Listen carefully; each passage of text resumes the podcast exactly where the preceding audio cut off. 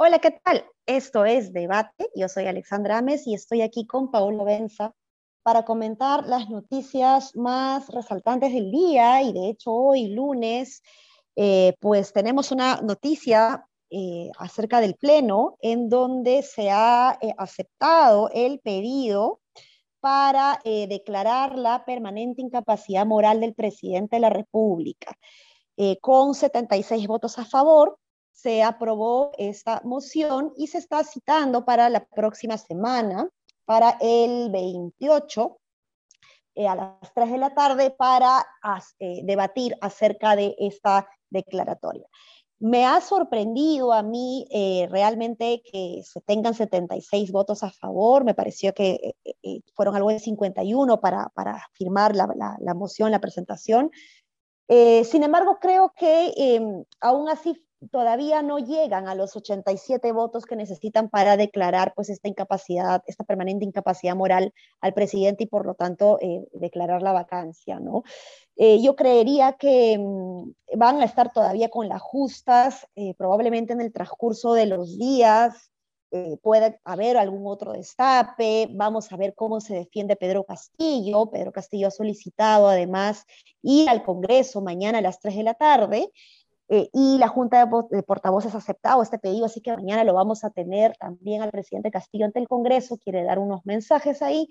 Eh, vamos a ver qué tanto se defiende. Él particularmente no es muy bueno, no tiene muy grandes dotes de comunicación, por lo que, y sus argumentos además son muy malos, están bastante desgastadas esta, esta narrativa de trabajar por el pueblo déjeme trabajar, cuando sabemos pues que es él el que se está metiendo cabe solo, ¿no? Eh, sin embargo, pues creo que eh, vamos a esperar pues que, que, suceda en el transcurso de los días. Yo creería que igual tiene Pedro Castillo la matemática a su favor para que esta vez no eh, se acceda o no se llegue a los 87 votos. Y digo esta vez porque creo que finalmente este va a ser la salida de Pedro Castillo, la vacancia, pero no esta, no esta vez, ¿no? ¿Cómo lo ves tú, Paolo? Eh, sí, ah, con, las, ah, con la situación actual, digamos, con los factores estables de hoy, no lo van a vacar. Eh, si sale una denuncia adicional, si es que hay una movida política eh, extrañísima de la oposición dentro del Congreso, podría ser, pero hoy el, el oficialismo tiene Hoy el oficialismo tiene los 44 congresistas que necesita entre Perú Libre, Perú Democrático y Juntos por el Perú para bloquear una vacancia. Eh, ah, y si no fuera poco eso, tiene los votos rasgados de Acción Popular, los niños de Acción Popular, por ejemplo, que no, bueno, en esta primera admisión de vacancia han votado pescaleta, pero a la hora de la hora, cuando las papas quemas, van a tirar para donde tienen que tirar, porque si no los van a exponer. Entonces, tienen los 44 votos para, para eh, bloquear una moción de vacancia, sí. Eh, no sé por qué la oposición está haciendo esto, la verdad. El núcleo duro, Perú Libre, Perú Democrático, Juntos por el Perú, es bastante difícil de romper en dos días. No deberían hacerlo ahora, pero bueno, ya hablamos de esto incontables veces. Eh, veremos si es que salen debilitados, fortalecidos de la, después de la votación, si es que la votación sale como estoy prediciendo que va a salir. Nuevamente, nunca se puede predecir cosas en este país porque en un mes pueden pasar, un mes no, en 15 días se va a presentar, que era el 28 de marzo, ¿no? 28 de marzo, Hasta el 28 de marzo puede pasar cualquier, cualquier cosa, ¿no? Pero la oposición no tiene capacidad para, para, para ganarse votos de Perú Libre. Lo que, eh, si es que la oposición quisiera romper ese bloque de 44 votos, debería ir con los congresistas de Perú Libre, que tienen una lógica muy parecida a la elección popular. No todos los congresistas de Perú Libre son netamente ideologizados, hay muchos de ellos que son redes clientelares de sus lugares de origen, eh, que ascienden en la estructura partidaria y han logrado una curul. Sí, es verdad, es verdad que son un partido mucho más ideológicamente organizado y, disciplinado, pero, pero podría romper ahí, porque en Juntos por el Perú es muy difícil. Sigrid Bazán no va a votar con el almirante Montoya, Chabelita tampoco, eh, etcétera, etcétera. Ahorita no tengo exactamente todos los nombres de los... Roberto Sánchez. Roberto Sánchez está en el gobierno, es imposible, además es el, ministro preferido del presidente. Claro, pero mira, Flor, Flor, Flor Pablo eh, y Susel Paredes han votado esta vez en contra, pero ellas podrían votar a favor en caso se dé alguna, algún otro destape, ¿no? Está Córdoba también que está de licencia, que sería el primerito en, votar a favor de la vacancia. La presidenta del Congreso no suele votar, no sé si quizás para esta vez sí, de pronto de, sí, o sea, están, tienen tan justo, digamos, la votación que de pronto la presidenta del Congreso vota, vota también, ¿no? Sí, pero pero entre los, creo que son 33 de Perú Libre, 9 o 7, perdón, de Perú Democrático y los claro. 5 de Perú, no alcanza. Pues. Sí, no alcanza. No, no les va a dar. Eh, entonces, eso, no, digamos, no sé por qué alguien iría a la guerra si sabe que la va a perder o sabe que no tiene los, los este, no sé, pues los, no le dan los números para ganarla. Eso es teoría básica de estrategia política, ¿no? Este, incluso hasta trillada, ya, no sé, citas a Sun Tzu, una cosa así que te dice que no vayas a la guerra si no sabes que la vas a ganar. No entiendo por qué harían una cosa así ahorita. ¿no? El almirante Montoya es, es, la definición del precoz. ¿Ah?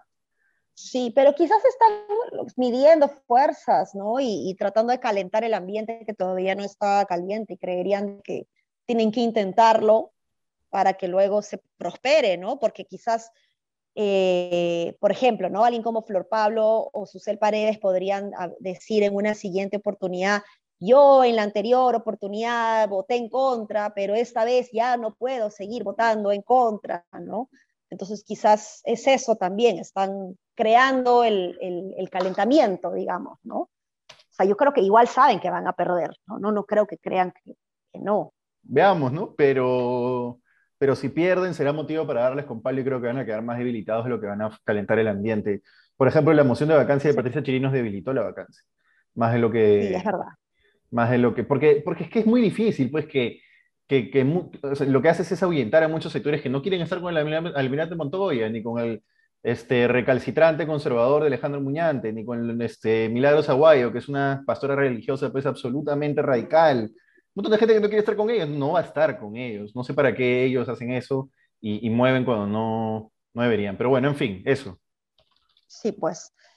Bueno, pasemos a, otro tema eh, que está complicando la, cosa en los hogares peruanos y es el alza de la gasolina, Paolo. Yo sé que tú también manejas, así que debes estar, debes estar también tremendamente herido. Yo acabo de ponerle gasolina a mi carrito y eso que gusta gasolina de 90 y tiene un motor chiquito, súper ahorrador, pero aún así me duele en el alma porque además, este, claro, no solo ha subido, sino que estamos saliendo de una pandemia, por ejemplo, yo antes no llevaba a mis hijos al colegio, ahora los estoy llevando, entonces estoy sacando más el auto y estoy empezando a gastar algo que no gastaba en los últimos dos años y encima mucho más, ¿no?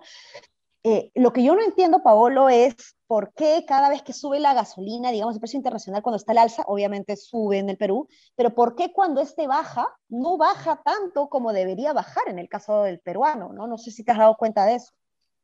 Sí, ese es el tema, ¿no? Suben los precios y uno dice, bueno, cuando acabe la guerra, porque es coyuntural, bajarán, ¿no? Eh, pero nunca bajan, pues siempre, siempre se quedan un poco por encima de lo que estaban antes y así vamos subiendo, vamos subiendo. 20 soles, 18, casi casi 19 soles la gasolina de 90 el galón es más o menos lo que estaba la de 98 hace un mes.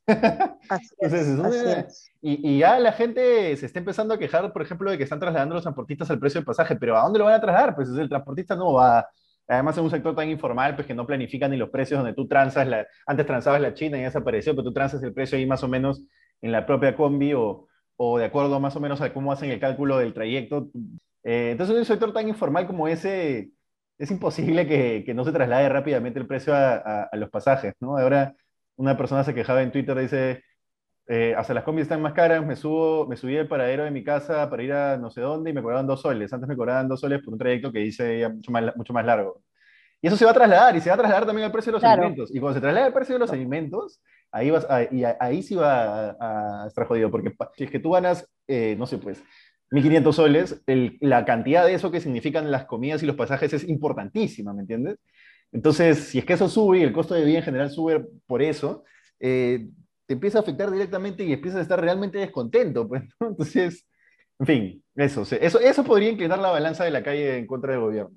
Porque al final, no sé si la gente eh, esté dispuesta a aceptar que el gobierno, por más que no sea culpa de este gobierno, el gobierno no haga nada. Pues, claro, claro, bueno, y en el caso peruano, pues también es este, o sea, no, solamente tiene que ver con, con, el tema internacional, sino también que adentro necesitas de políticas de estabilización, digamos, que, que, que ayuden a, a, contener esto, sumado a lo que ha pasado con Repsol, digamos.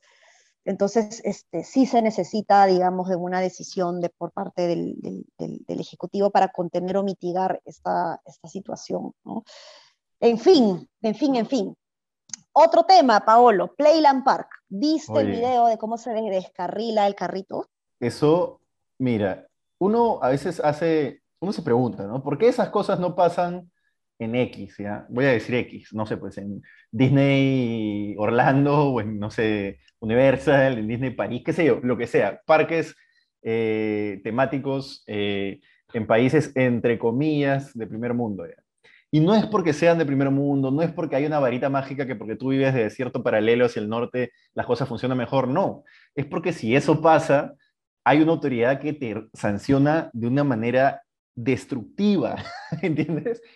Es inaceptable, inaceptable que un juego, eh, que además su, el chiste de ese juego es que tú sientas que te vas a morir, pero no te mueras, porque supuestamente es súper seguro, se termine, se termine descarrilando como se descarriló. Ahí no solo deberían cerrar Playland Park durante dos meses, así quiebre, eh, además de ponerle las multas y etcétera, deberían imponerle sanción al jockey. Eh, y eso ya es, este, llama de pues, este, que soy para exitoso, si lo quieras, pero deberían imponer una sanción al jockey, deberían abrirle investigación a los certificadores eh, públicos que han certificado que ese juego está en buen estado y que Playland Park tenía todas las condiciones para operar, abrirles investigación y, constantemente ir informando de qué se está, cómo se está castigando. Eso lo único que merece es castigo, mucho, mucho castigo. es increíble. Tú sabes que yo fui en diciembre, eh, no me acuerdo si fue últimos días de diciembre, primeros días de enero. Fui ¿Fuiste a Playland Park? Fui a Playland Park y te juro que me dio un montón de pena. Y te juro que iba a tocar el tema. Es más, creo que hasta lo comenté en el chat seguramente David dijo que era un tema muy superficial y, que no lo toque. este, no, no, de verdad, que lo, quería tocar porque, porque me, dio mucha pena porque lo vi recontra descuidado, las alfombras rotas, yo me tropecé con un cable que estaba suelto por ahí. Entonces, sí me pareció bien peligroso. Y cuando nos subimos a los juegos, le, bromeaba a mi, a mi, novio porque le dije, oye, acá la adrenalina... Eh, es real, es real. Es, real porque de verdad tienes la sensación de que te puedes morir en cualquier momento, ¿no? Y por eso es que quería justo tocar el tema eh, con ustedes para que la gente sepa, pero me dio pena. Dije, no, este, qué pena, cómo voy a... Eh, pobre Playland Park se está recuperando pues dos años, pero no pues. Este, realmente estas cosas no pueden pasar. Y claro, un país eh, desarrollado, digamos, no permitiría que eh, un, parque de diversiones opere de esa manera, pero además las normas están para que los familiares, los afectados, eh, tengan una, una compensación por lo que han vivido millonaria, ¿no? Entonces hay gente que desea accidentarse en parques como Disney porque sabe que le va a cambiar la vida. Sí, sí, sí, sí, sí, un, un, excurso, un excurso. El, el, papá de mi hermano, este, le cayó en, no sé dónde, en Estados Unidos, un, una, estas andenes que hay de pinturas en, algunos, en algunas construcciones, le cayó algo del andén y le dieron como dos millones de dólares. El tipo, el tipo se arregló la vida. Claro, claro. sí, sí, sí, hay abogados especialistas en eso también. Este. Entonces, este, eh, eh, eh, eso es algo que no tenemos, no se piensa realmente en, en, en, el usuario desde esa, desde esa lógica, es simplemente abrir mercado, abrir mercado, abrir mercado, ¿no? Y, y termina siendo contraproducente porque luego ya nadie quiere ir, ¿no? Bueno, en fin. Bueno, eso. Castigo, castigo, castigo, terrible castigo merece el Premier Park. Mucho castigo. Mediático, de todo tipo. Sí, totalmente. Oye, un último temita, Paolo. No sé si viste ayer en Latina los chats de Luciana León. que a Torne lo, lo como si fuera su, empleado personal, ¿no? Y Torne, oye, yo que Torne la mando a rodar, luego de ubícate, chivola, ¿no? Es medio pusilánime Torne también, ¿eh? En fin, no sé. pero qué tal, qué, o sea, te juro que qué mal, qué mal. A, mí me toca personalmente porque yo la conocí personalmente cuando yo era regidora joven y ella era la congresista recién entrada, digamos, la más joven de, su, primera vez, digamos, en el Congreso. Y algunas cosas coordinamos juntos porque luego yo, yo trabajaba en la Secretaría de Juventud del, del MINEU, lo que la ex CONAJU. Conocí a Betsy, tenía grandes referencias de estas dos personas. Cuando pasó lo de su papá, yo le escribí a Luciana León y le dije, oye, lamento mucho lo que está pasando, y me dijo, no sabes, ya no tengo ojos para llorar de lo que está pasando, yo acá me rajo, soy una persona honesta, no sé qué, y mira, mentirosa, me mintió. Entonces, de manera, de manera personal, o sea, sí sentí mucha cólera cuando vi la entrevista porque sentía que personalmente me había engañado a mí también, digamos, ¿no? O sea, porque yo no me imaginé. Su caja de whisky pedía, ¿no? Sí, qué barbaridad, qué vergüenza, qué lamentable, digamos, y además, claro, no es justificación alguien que necesite dinero que lo haga, yo sé que no es justificación, pero ella no necesitaba hacer algo así, podía tener un buen nivel de vida sin tener que, delinquir y, estar pues en, esa vida, digamos, ahora que, o sea, si realmente eh, eh, la justicia existe, creo que tiene entre 30 y 35 años, ¿no? No, no es poco lo que le espera. Entonces, eh, eh, eh, porque, es parte de una organización, digamos, ¿no? O bueno, eso es lo que se está investigando en todo caso. Pero realmente me ha dado mucha, mucha cólera, mucha pena saber que, que, hay gente que por puro deporte, pues simplemente, ¿no? Por falta de valores, por puro deporte se aprovecha de los recursos públicos para, para cometer ese tipo de, de acciones, ¿no? Claro, es casi ya la cleptomanía, ¿no? No necesito, pero robo igual, porque bueno, quiero tomar whisky. Sí, pues, sí, pues, qué mal. Bueno, eso es todo, eso es todo, eh, los, son los temitas de hoy. Empezamos con, con una semana con noticias y comentarios súper ágiles.